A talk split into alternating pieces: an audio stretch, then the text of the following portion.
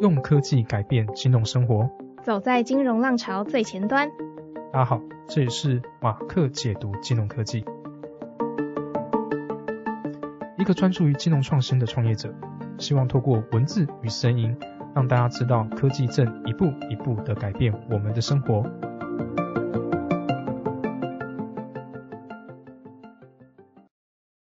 欢迎回到马克解读金融科技，我是主持人 Mark，我是主持人 Debbie。上一集我们很开心邀请到伟康科技的总经理 Jay 来到现场，与我们一起讨论监理科技，就是所谓的 RegTech 的实际应用。Jay 啊，他详细介绍什么是监理科技，它可以如何帮助金融业遵循法规并提高效率。我们也讨论了资料品质的重要性，以及伟康科技如何透过各种的解决方案。帮助金融业建立可靠的数据治理。如果你对这些议题还有兴趣，欢迎在收听完本集之后，回到上一集去收听哦。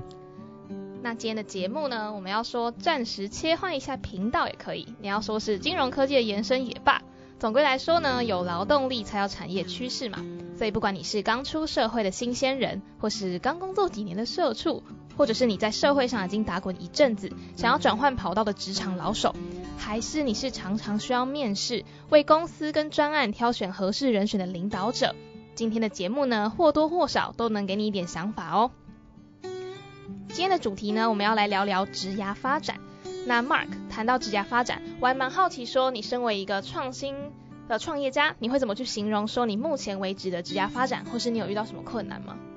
我自己的职涯发展啊，其实也是非常非常的崎岖哦。当然，如果你想要听全面的故事啊，可以回到我们十四集去收听一下。我大概这边简单的叙述一下吧。我大概十几年前刚毕业进入职场啊，嗯，我那时候还发现，原来我大学加上研究所花了这么多时间在念书啊。对。出来工作的时候，那一刹那才发现，原来这些工作内容是这么的无聊。哎，我就有点小小就有点惊恐了，因为花那么多时间准备。对我花了这么多时间，然后我就面临到说啊，那我到底要换什么样的工作？嗯，我人生下半子该怎么办？我就整天在那个办公室。其实我虽然看着电脑，但其实我没有在做事。我就说，我一直在想，说我到底要怎么办？怎么处理这件事情？那其实现在仔细想一想啊，我最后会决定出来创业啊，有很大一部分其实是。我其实没有很好经营我自己的这些职业的规划，因为我很大一部分是因为这是一个不得不的选择，因为我对其他的产业或其他工作其实没有很多理解，我到底要做什么样的决定，其实我没有想得很清楚，所以对我来说，我最快的方法，哎，那就只好自己创造一个适合我的一个环境跟选项，所以这，但是这其实是一个最难走的一个道路，所以我会觉得说，哦，其实这样走过来其实蛮辛苦的。哦，了解。那嗯，我想要问 Mark 说，你有那么一刻想过说，如果当时我有什么样的帮助，或是我得到谁的帮助就好了，就这么一个想法出现过吗？嗯，一定会有的啊，因为当时候就会想要听很多的建议嘛，或者是什么人可以帮助我。但我会说，我那个时候我周遭的人真的是太优秀了，对 对，他们不需要想这个问题，对，大家好像都是哎，念完书这个工作嗯很好，去新工作都都做得很好，然后也没有什么疑惑，就只有我在那边，哎，我到底要干什么？嗯，所以我一直。到我开公司之后啊，就我才开始面试一些实习生或是工作人嘛。嗯。所以像我在面试的时候，我一定会问问题，就是说啊，你未来想要做什么？你想要变什么样的人？你想要成为什么样的角色？所以从他们回答当中，我才发现，哎，我发现很多那个时候的我，就是你觉得哦，未来工作是一个理所当然的事，就是你念了这个科系，所以你要做这份工作。嗯。你就是问的时候没有完全没有一个跳出思维的概念，然后你也不了解你自己的热情在哪里，你不知道你自己。真正喜欢什么样的事情，嗯，什么才是你想要拥有的东西？所以我那个时候，其实，在面试的时候，我都会发现，哦，我好想要帮他们一把，但其实我面试时间只有一个小时的，所以我没办法给很多建议。所以我很多时候我都会想说，啊，我不希望他们走这条路，所以我会想说，呃，是不是真的有什么样资源可以帮助这些年轻人来走这个比较方便的管理自己的职业的道路？嗯，是的。那我来总结一下，就是一个人一生呢，可能有超过一半的时间都在职场上。各位听众不分你我，一定都会有所经历的。所以今天的节目呢，我们除了聊职涯之外，我们也邀请到一位来宾，跟我们一起来聊聊职涯发展。他曾经待过台美的新创公司，也曾经在资料领域做了资料工程师、团队主管等等的角色。现在呢，则是后端的工程师。那我们就一起来欢迎 Brian。嗨，大家好，我是 Brian。那 Brian 可以跟各位听众自我介绍一下。嗨，大家好，我是 Brian。那我目前的正职是软体工程师，那另外有在做一些关于团队还有领导力的顾问。了解。那很欢迎 Brian 来马克解读金融科技玩。那今天的节目呢，我们就会分成两个部分。第一个部分呢，就会先从我，也就是从新鲜人的角度来聊一下 Mark 跟 Brian 的职涯。那到了第二部分，想要请 Mark 以这个中生代以及主管的身份，来谈一下你常常被求职者问到的问题，或者是现在你希望你的求职者在你的公司他创造什么样的职涯生活，那也在这个职涯体验里面获得一些什么。那我们就一起听下去吧。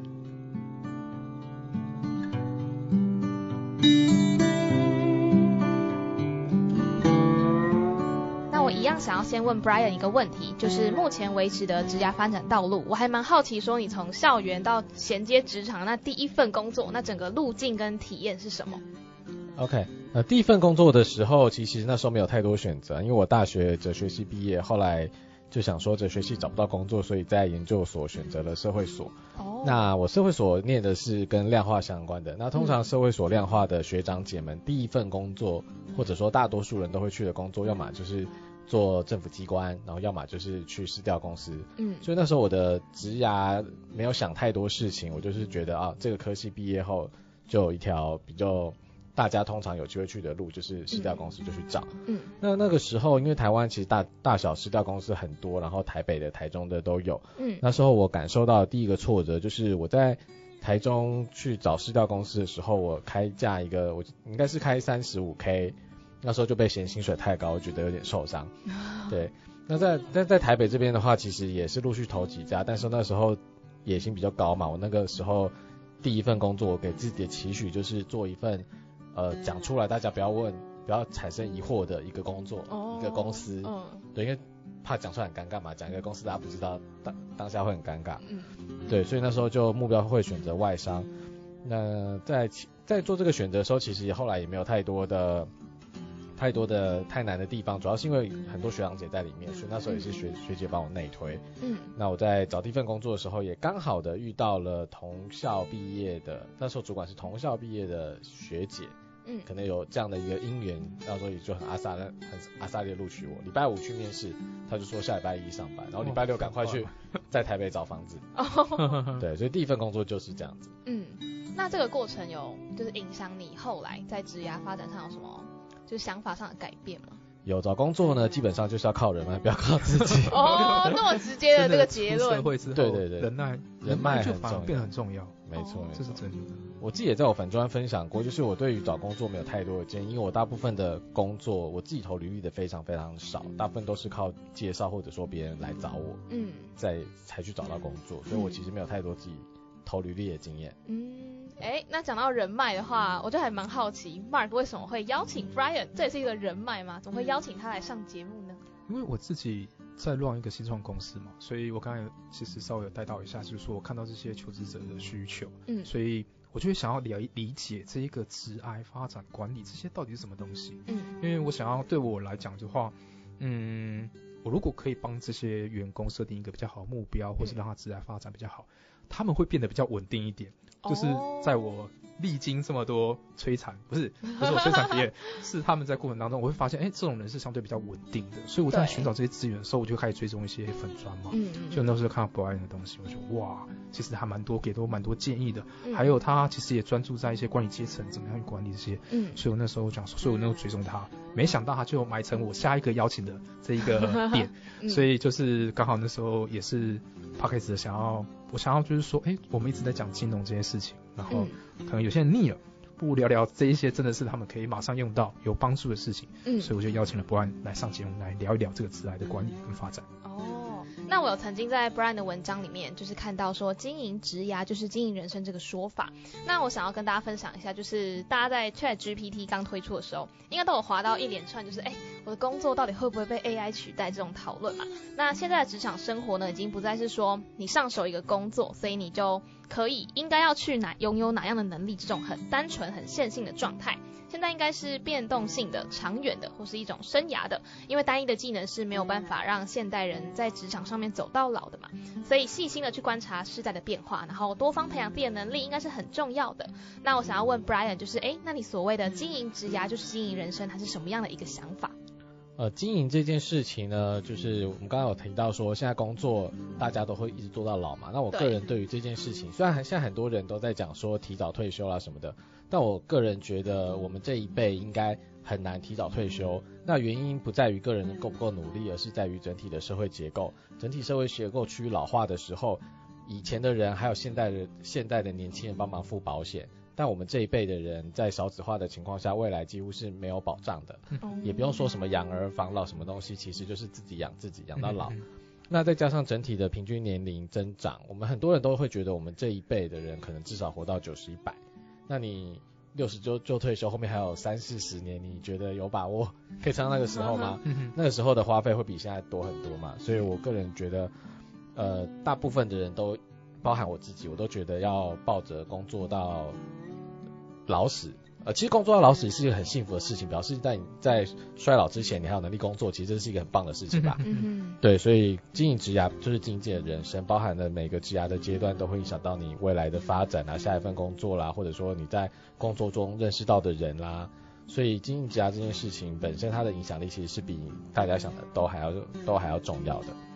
那 Brian，我其实还有在文章里面看到，就是目的、手段跟价值选择这几个关键字，想要请你跟听众分享一下。好，就是我们在做事情之前呢，我们大家都说最重要的事情是目的嘛，但是我们常常会把目的搞混，比如说。我在工作的时候，我们的重点，大家常常常会在不管 IG 还是脸书上都看到说，我们希望赚更多的钱，然后买更多的房子，投资更多的商品。对。但是这些东西其实都是我们生活的手段呐。我们人不是靠着买房子或投资股票来生活的嘛？那个养不养不活自己，也不让自己快乐啊。嗯。所以真正的目的到底是什么？大家要在众多的迷惑中。就让人迷惑的这些事情中找出来自己在生活中的目的到底是什么，然后帮助你达到这些目的的手段，其实有很多种。比如说以我来说，我的目的可能就是要做一个生活平衡、工作生活平衡的人。嗯。那达成这一件事情的目的呢，有非常多手段。有一种手段就是我早点投资股票，或者说爆买比特币，然后一夜致富退休，这是一种手段。嗯。那另外一种手段就是找可以找工作生活平衡的工作，然后让我每天。有充分的时间可以利用，然后有充分的时间可以，呃，就不要花太多时间去赚取足够生活的收入。其实这也是可以让我生活过得很舒服的方式。嗯，那做价值选择就是指说，我们达成同一个目的的手段有很多，比如说刚刚说的嘛，你可以去投资比特币啊，短期致富啦，或者说也可以选一个稳健的道路。那这个东西其实没有对错，就是端看个人的价值。那比如说有些人他。他可能想用更不好的方式来达到这个目的，他可能就去抢钱啊或干嘛的，那就比如相对不好的嘛。所以价值最终会影响我们的手段，然后我们可以通过不同的手段达到同个目的。那最重要的事情就是了解自己做那么多事情那么辛苦为的是什么事，千万不要搞错，不然你可能最终会很后悔。嗯嗯嗯嗯。其实啊，如果早一点遇见 Brian 啊，或是我有。蛮早就接触到这些相关的知识啊，嗯，我可能就不会选择创业了哦，因为其实我那时候的目的很简单，我只是我不喜欢现在的工作内容，嗯，但我要赚钱，而且我喜欢，我想要我自己做我自己喜欢的事情，嗯，然后我希望可以从产品或是服务当中得到很大的成就感，嗯，但就如同 Brian 讲的，我有很多手段可以做这件事情，对，所以如果我好好思考啊。其实创业不是一个这条最好的路，对对对，我真的是建议大家可以，如果真的遇到跟我一样的状况，你可以根据这样的方法去稍微想一下。所以你觉得不是最好的手段？我觉得不是最好的手段，其实有很多，应该说更轻松的做法，或者是说比较比较不用这么辛苦。我现在觉得是很辛苦，我现在觉得好像跳了一个坑，然后现在哦没办法爬出来。对，不过其实讲回来，我会觉得说哦，其实虽然我好像。选了呃，就是这个比较奇怪的手段啊，不是这个意思啊，这是我蛮引咎做这一个的过程，我还蛮过程，因为就是在没意料中，其实我得到很多东西，嗯，所以我就会觉得说，哦，大家其实也不用这么怕你选错了手段，只要你还来得及转弯，其实都还来得及的，嗯对对对。但我觉得在遇到一些选择的时候，就是目的、手段跟价值选择这几个想法，可以蛮厘清一些困惑的。对，所以我还蛮想问说，Brian，你在就是工作之余，你所关心的问题就是团队运作跟管理，然后还有担任领导力教练跟团队教练。那这个问题其实是发生在很多人身上嘛，包含我自己也会在职涯选择上遇到一些困惑。那我想要问是什么契机跟感触，让 Brian 想要成为这个职涯发展训练师呢？哦，那这件事情是因为我我之前有一次在六七年前 在美商工作的时候，就发现那时候正在导 Scrum。那在这家公司工作以前呢，我们刚开始工作的时候，其实都搞不清楚什么叫管理嘛。嗯。那时候老板就是每个每天看老板要我做什么就做什么，然后通常也没有什么认真的手法，他就跟你讲说什么时候要交这样子。所以当六七年前在接触 Scrum 的时候，就就觉得哇，居然有那么一套有系统的方式来可以管理团队。那时候就就觉得啊，这个国外在管理这一套管理学方面的发展其实相当先进的。管理并不是像我们一般人认为它是一个。呃，压榨劳工的手段，它其实目的在于帮助我们可以更有效率的做事，把我们的精神集中在该专注的地方上。嗯，对啊，那事实上其实外商很少加班嘛。如果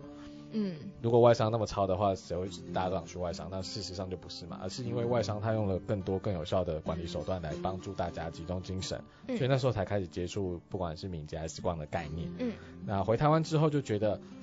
呃，因为我工作一段时间回台湾之后，就觉得哇，台湾软体业都没有在做这样的事情，我就开始尝试着把这套观念带回自己的团队，然后来帮助团队或者说公司可以更有效的利用大家的资源，而不是靠着什么埋头苦干啊，然后努力努力再努力来达成我们的绩效，嗯，这样子，所以这是一个契机，从从那个时候就很关注管理相关的议题。嗯，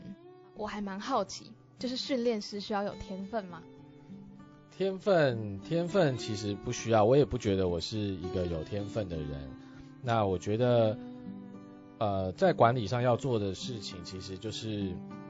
呃，管管理的经验，其实我觉得它是可以学习的，所以才会有所谓的课程，有所谓的有所谓的框架，那个都是帮助人们更好进入管理的手段。嗯。那教别人如何管理这件事情呢，也就是。需要细心的去观察他在这些行为中，还有他在团队管理中过程所发生的问题。嗯，所以我觉得他不算是一种天分，而是后天培养的观察力。哦哦，因为其实这一点我其实有点小小的共鸣啊，就是对观察力这件事情，因为我是某个程度上蛮粗枝大叶的，所以我在开 对我在刚开始乱公司的时候，很多对人啊或互动这边，其实也可能是我是。比较偏工程师的本质，嗯，所以我就会很容易一零一零这样去思考，很少去观察一个细节或是人的应对。那后来就是我认识一个朋友嘛，他他的目标是成为那个职职涯的咨询师，但他我觉得他就是一个蛮适合比我比我更会观察人，因为他是那一种，他可以在用很短的聊天的时间里面去理解你。真正的目的或想法，我觉得这种人就蛮厉害。嗯，所以他变说，我有时候跟他讲话，我都会变非常谨慎，我怕不要，我没有他拆解，不要拆解，或者哎不小心被他发现。嗯，所以但嗯，我我相信这个是蛮实际的状况，是有时候像我跟我自己的员工或是在对话的时候，他连自己本身要什么，他自己都不太清楚。对，所以我就必须可能是透过聊天对谈，慢慢去理解他，然后去挖掘他。嗯，然后就是也慢慢就是。即使是我，我讲的对比好，即使是我也可以慢慢的走向这个地方，就是说我好像可以抓住，就是透过这种对谈，然后这样的想法，可以抓住他到底底层上。他想要的东西是什么？嗯，那我就可以圈住他。哦，没有 开玩笑，就是还有那些人本身会一些大量的纠结嘛，所以会觉得说，哦，这种观察跟规划的那个行为啊，是哎，搞不好是这个儿子要发展相关训练师也是可以去做到的一个地方。嗯，对对对。那既然就是职涯训练师今天来到现场，我想要公器私用一下，就是因为我自己也即将成为职场上的新鲜人，我觉得这是一个很大的十字路口。因为在职涯选择上，我们可能会面临两个考量，两个面向。第一个就是现实面嘛，包含他的社会观感啊、薪水等等的。那再来就是理想层面，就是包含兴趣、成就感，或者是这个工作可以带给我的价值感。那我觉得这两个面向可能常常会造成新鲜人很多的困惑或是矛盾。所以我想要请 Brian 就是针对这部分会给予什么样的想法，或是会建议说新鲜人去怎么思考这个问题呢？那针对这个问题，我觉得思考的是三个层面，不是两个层面。哦。对，那这三个层面，其实在 A 到 A 加这本书有提出来，它我们不管是企业还是个人，在找要做什么事情的时候，可以从这三个面向来看。第一个就是自己或者说这个工作、这个公司擅长什么事。对，比如说像我个人自己就很擅长做 programming 的事情，那是我擅长的，或者说一些简单的数学加减乘除，这我擅长的。嗯，这是第一点。那第二点就是自己喜欢什么。那喜欢什么跟擅长不见得会搭在一起啊。例如说我自己喜欢看剧啦、看综艺啦，然后听就追 K-pop 啊，这是我喜欢的事情。嗯，对。然后第三点就是什么其他人或者说社会上的其他人会因为你的你提供了什么服务或价值买单。嗯，对比如我们不是所有擅长的事情或喜欢的事情别人都愿意花钱买单嘛，但总是有些别人愿意买单的。所以我们在找的时候要从这三个面向来找。最完美的当然就是你既擅长又喜欢，别人又愿意花相对多的钱来买你的这一个经验或价值，那是最好的。嗯，好，那如果大家找不到这三个交集怎么办呢？我退而求其次的话，我觉得考量各种综合，比如说刚刚讲的兴趣啦，或者说你的生活压力的平衡下，应该要优先看的是自己擅长的东西。哦，所以不是喜欢吗？喜通常喜欢的东西都没办法赚钱，而且而且现实点就是你的喜欢到底多喜欢？你的喜欢是没有压力的时候很喜欢，还是你在压力下也是可以很喜欢？这这件事情其实大部分都讲不出来，很少人大部分的喜欢，比如说比如比如说我喜欢看韩剧，但如果当韩剧变成一个工作时候就不喜欢了，这很多人讲的话嘛。对，所以你的喜欢不见得可以经过工作压力的考验。哦，对，所以但所以往从擅长这个地方找起来，其实很多优点，很多优势啊。第一个就是你觉得做起来比较轻松嘛，成就感嘛，对，你会比较容易有成就感。然后你跟同才相比，你也会觉得你好像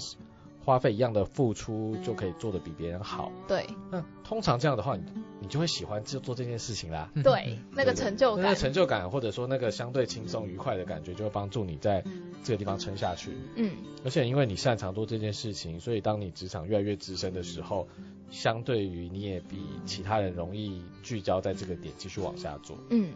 对，所以我会建议说。找你擅长而且可以擅长来赚钱的事情往下做。嗯，对。那另外一个就是我想要跳出个人，就是如果我在谈论这个环境上，所以我想要请 Brian 以你自己对职场的观察，跟听众分享一下现在台湾的职场环境有什么机会点。意思就是说，新鲜人可以针对这样的机会点，在出社会之前做好什么准备？那呃，职场机会的话，其实我觉得大家要考虑到台湾，它就是一个小岛。嗯，然后台湾的所有经济情势跟就业状况都会受到国际的影响，所以你要看的不是台湾的现状，而是要把国际的情况一起看进去。嗯，那所以你在看职场机会的时候，你要考量到的不只是台湾现在擅长做什么，台湾现在擅长做的当然是半导体业嘛，半导体业台台湾是最好的，但国际上是不是只有半导体业可以做嘛？其实其实是不是的，因为国际市场很大，你还有其他事情可以做。那很多人会觉得。在台湾就只能做半导体业，所以什么文竹不值钱什么的，那都是因为你把你的视野限缩在台湾，你把你的视野放到 global 去，或者说放到东亚、放到欧洲，你就会发现你喜欢或你擅长的事情，其实还是有很多其他国家买单的。嗯，对，所以我觉得这件事情最重要，就是你要观察国际形势以及产业的情势，然后找到你擅长的地方，可以在什么样的产业或者什么样的国家发挥效用。对。那想要请 Brian 给这些已经出社会后，然后已经努力一段时间的人，有没有什么就是他在职涯经营上面的建议，或是可以提供他们的想法？OK 哦，我觉得最重要的事情就是，呃，没事情就要多想一下，说自己想要变成什么样的人。嗯。那例如说，你你今天想当一个很悠闲的人，当想当一个游手好闲的人，或者说对自己的想象是一个勤奋扎实的人，这件事情。越了解自己，越清楚自己想要变什么样的人，然后越容易找到职涯的方向。那现在社会变得很快嘛，当你觉得，当你觉得现在的方向跟你想要变成那个样子有点不合的时候，不要太犹豫。特别如果你是刚毕业还年轻的人，真的是蛮鼓励多找方向的。嗯，因为我我自己很感慨，就是我现在也也有点年纪了嘛。那时候我的很多朋友们可能刚出社会就第一份工作就找到很很不错的工作，但是当时间流转。他们还一直待在那个工作的时候，就会发现到可能毕业后过了十年之后，那个工作就已经不再是像当初一个那么诱人的工作，但是他也没有办法去改变这个工作或改变自己去找到别的工作，因为很多东西都定型了。所以我觉得就是没事要想一下自己想要变成什么样的人，然后检视一下自己有没有在朝那个方向前进。因为这件事情短时间可能看不出来，短时间可能觉得啊忍一下忍一下，或者说啊随波逐流一下，但是过了三年五年十年之后，你就越来越难往你要去那个方向修正。嗯，了解。那节目的第一个部分呢，Brian 跟我们分享了一些职涯经营上面的建议。那我觉得听起来，所有的职场新鲜人应该都可以持续的去思考，去了解自己，因为知道自己想要的事情是什么，才有办法做出相关的目的、手段跟价值选择。那接下来呢，我们就转换一下视角。我们从这个新生代求职者的角度跟 Brian 聊职场，我们转换到中生代，也就是人才招募者的视角，来针对就是职涯经营来谈一谈，究竟公司主管在面试的时候都是怎么想的呢？他们会希望看见招募者什么样的特质呢？我们就一起听下去吧。目的第二个部分呢，想要先预告一下各位听众，接下来听到的 Mark，他不是金融科技的研究者，他是回归到新创公司 CEO 这个角色上。Mark 呢会来跟大家分享一下他常常收到的有关于求职者的提问哦。那既然聊到 CEO 这个管理阶层的话题，不知道各位听众有没有听过敏捷式管理这个概念呢？那我这边就想要邀请有三张敏捷证照的 Brian 来跟各位听众讲一下，哎，什么是敏捷式管理呢？哦。敏捷它原本是用在软体业的一个概念，就是它希望用更少的迭代，然后去开发产品，然后更早的去推进市场。那现在敏捷其实已经广泛运用在不止在软体业上，包含了我们在看待团队啦，或者说其他部门也会尝试使用敏捷的精神。那敏捷的精神，以一句话来概说的话，它就是改善的精神，而且是持续的改善。嗯，以往我们会觉得改善可能是要犯错才要改善，其实，在敏捷上，改善就是一个不断进步的过程。哦，那我们可以在每一周、每天的检讨内，快速取得对于当下行为啦、产品上的问题。或者说可以进步的地方，然后明天或下下周就做得更好，一点一点的改善，让整个团队或者说整个公司变得越来越进步，这样子。嗯，那听起来敏捷管理过去是用在产品的开发上，对吧？啊，对。哦，那现在这个精神好像是可以转移到团队管理上。那 Mark 也是待在软体业的嘛，你有想过说你过去用在产品上的这个概念，现在可以用在职压经营上吗？这个我还是今天才知道，对，因为新创公司其实很常用敏捷这件事情，那它主要是因为我们产品迭代速度比较快，嗯，像我有可能就是因为我客户的需求，上礼拜这样，这礼拜这样啊，我就需要迭代一下，哦，对，但应该说它就是用一个比较更快速的变化来适应整个市场，然后新创公司本来就不是一个就是说我就是速度要快，它读 market 也很重要，嗯，所以我们就用敏捷开发这种事情，嗯，那其实。在管理上啊，我这这方面就比较没有接触到怎么去做这样的使用，但我会觉得说，哦，如果这样搭配起来，它应该是可以让你的管理的效率可能会比以前更好一点。嗯，了解。那听起来 Mark 是有蛮大的就是管理团队的需求嘛？那我想要听问问看，就是你有曾经收过求职者他针对职涯经营的哪一些提问吗？有的，所以今天就可以好好问一下博安这些建议，就是有专家可以来解答。对，因为可能我可能是不管是求职者也好，或者是我自己粉钻有一些私讯，就是想要聊一下哦，他怎么办？对对对，那我觉得主要有三点，我自己归纳起来，一个是工作的定位，因为他们这些进来的社会之后啊，开始刚工作的时候，他可能还不太确定自己想要什么东西，嗯，或是他到底在哪一个领域他是有潜力的。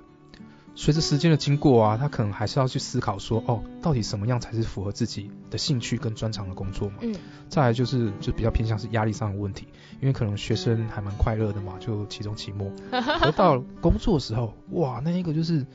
你每一天都是期中期末那种感觉。嗯。对，所以你就是可能会 burn out，然后你会很很重的疲惫感啊、疲倦感，然后每一天这样周而复始，所以他就哎，他到底要怎么去调整自己？或者是寻求协助，他其实也不太清楚。嗯，再来就是我觉得是一个在公司自我价值的认同，他可能就是比较没办法找到。嗯，他可能也是哦，他喜欢做行销，可帮这家公司做行销到底对他的未来人生有什么好处，或者是他可不可以得到什么样成就感，他其实是没有很清楚的。他有时候甚至会觉得哦，我这家公司扮演这么小的螺丝钉，那。二三十年还是这样小螺丝钉，那我到底要怎么办？没有未来感。对对对，他看不到自己是不是可以变成他想要这种人。嗯，所以这是他们三个，我觉得他们蛮常会遇到一个状况。嗯，这边想看看，哎，保安有没有一个，也不说是解决之道，我想说，哎，给这些呃出社会的人一些小小的建议。嗯，我统整一下，那三个领域呢，就是工作的定位，就是不确定求职者不确定他到底在工作里面可以找到，就是是不是符合自己的工作。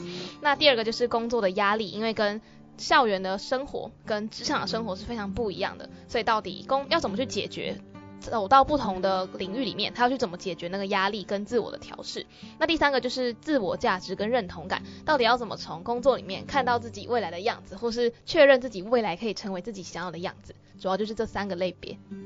好，了解。那我们从定位开始说好了。我觉得新鲜人。因为台湾的新鲜人，或者说一般我们在学校的时候，其实是真的很少接触到职场的讯息，然后我们其实很难想象说自己在社会上，或者说在公司中可以做怎么样的角色。嗯。所以定位刚开始一定是很模糊的，你可能进公司就在那个职位上做好那个事情，一开始一定是这样子。所以我我也觉得我自己会蛮鼓励新鲜人可以。在刚开始的时候，多尝试不同的工作，不或者说跟你不同的同学、不同行业别的人多了解一下其他工作的内容，然后去了解自己到底是一个什么样的个性，然后适合什么样的工作。那其实这又会回到自我的了解上了，因为每个工作它需要的人格特质，坦白来说加减会有点不一样。如果你的价值观跟这份工作价值观差很多的话，你会觉得不舒服。嗯，那例如，呃。例如有些人他可能会喜欢比较稳定、安定的生活，嗯，那如果他被逼着跑去跑业务，或者说在那个高竞争、高压力的情况工作，他可能会非常不适应，很冲突，对他很冲突，所以他需要他需要自我了解，然后才能知道说这个冲突来自于公司赋予这份职位的期待跟自己对于自己的期待不一样，他才有办法去找到适合自己期待的工作，所以。定位一定要先了解自己。嗯，那我想提问一下，就是因为这这这几年这一年来，就是 MBTI 这个东西很红嘛。那其实有蛮多，就是我自己在投递实习的履历啊，都会有公司想要了解求职者的 MBTI。那我想要问 Brian 是怎么看这件事情的？我觉得 MBTI 可以，的确可以反映一些特征，但是它没有办法反映的是个人的价值观。哦，对，我们工作找工作，其实不管什么样的特征的人，其实都可以做业务，只是关键在于说你的价值认不认同业务这种以任务为导向的价值。哦，所以我觉得 MBTI 可以参考。嗯，比如说我希望团队有一些是比较活泼的人也好，或比较有些是比较细心的人，这一定是可以。嗯，但重点是这些人的价值观需要认可公司或者说这个团队的价值。嗯嗯嗯，了解。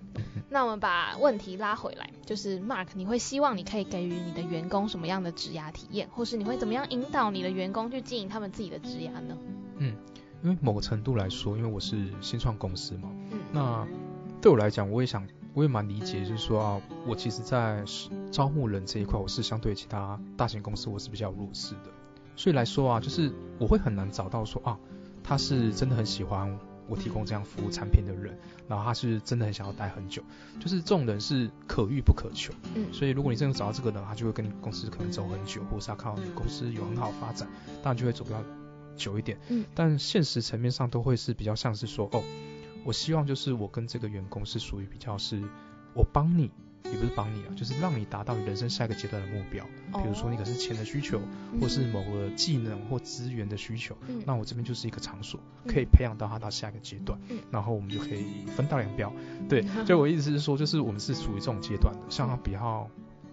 像我的员工，比如说他们想要学习什么样的技能或尝试什么样的东西，在入职之前我都会去理解清楚，然后跟他们讲说，OK，那我目前来讲有什么样的产品是比较像这样的东西的，对，所以对我来讲就是说，哎，去挖掘他的目的跟动机是很重要的。嗯，比如说好，我有时候会想要问他们说，哎，你的嗜好是什么？但我其实不是真的想要了解他们。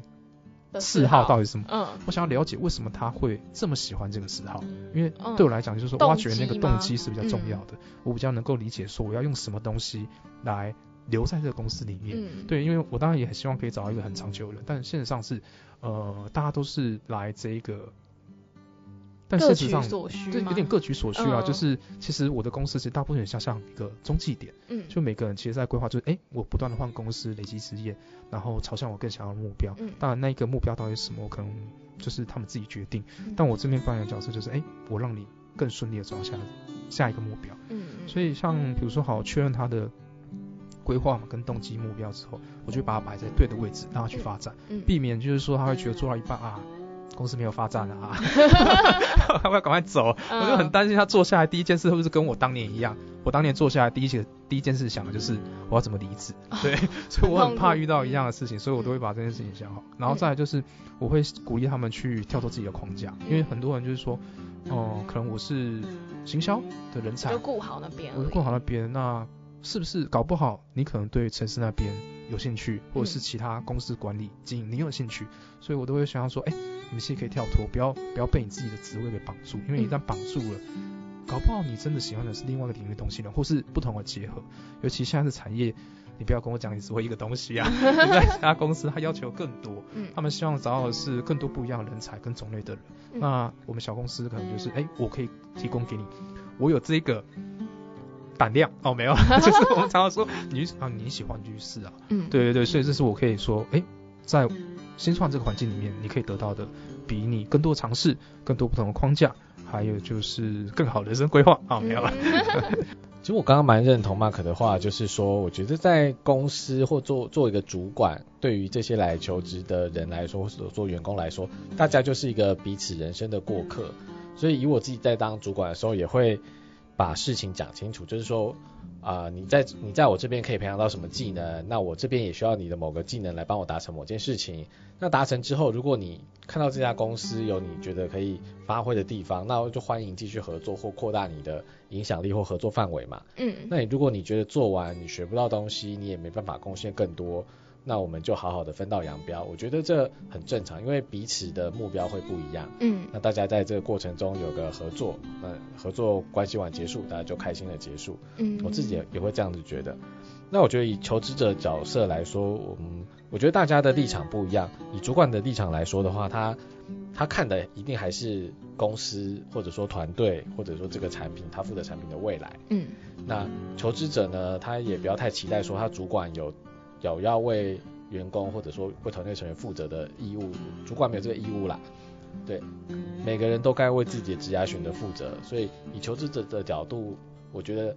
也是要搞清楚说自己在这份工作里面想要学到什么样的能力。嗯，对，像我自己也常在说，你在找工作的时候，不是看的是这一份工作，是你要想你下一份或下下份工作需要什么样的技能。嗯，你这时候还没有，但是你可能想要得到更好的工作，所以要在这一份工作中培养。那你就拿着这个期待去找下你的公司，那当你学成之后，那你也就可以顺利的去往你下一个目标发展。嗯，对，所以我觉得两边都有两边的责任跟两边的角色顾好，那我们就是取一个交集，像马克讲的，有个交集，我需要你，你需要我，合作完大家开开心心，因为未来还很长嘛，可能在不同的面向上角度上。还有机会继续合作。嗯，那节目的第二个部分呢，我们就从中生代跟公司主管的角度去谈了职涯经营。听起来就是互各取所需是一个很必然的事实。那我觉得这当中就是大家找到自己的内在动力，也是一个你在职涯经营上这要走一生的事情，有机会走下去很重要的一个关键。那相信各位听众都有所感触跟收获。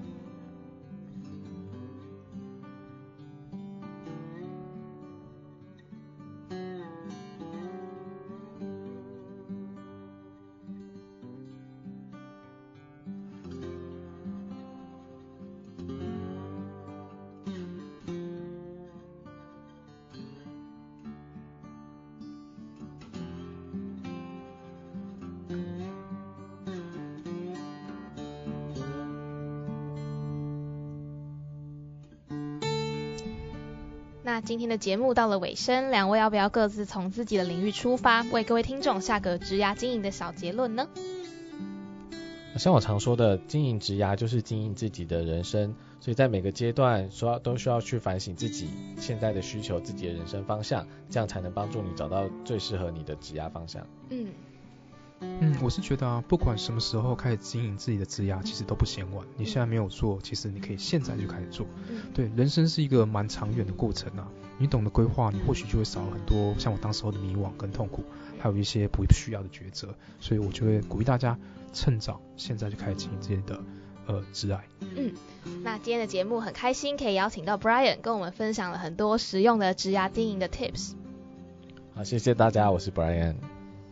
各位听众，如果对于内容有任何的想法与问题，欢迎到 Instagram 搜寻马克解读金融科技，留言告诉我们。如果喜欢我们的 Podcast，欢迎按赞与分享。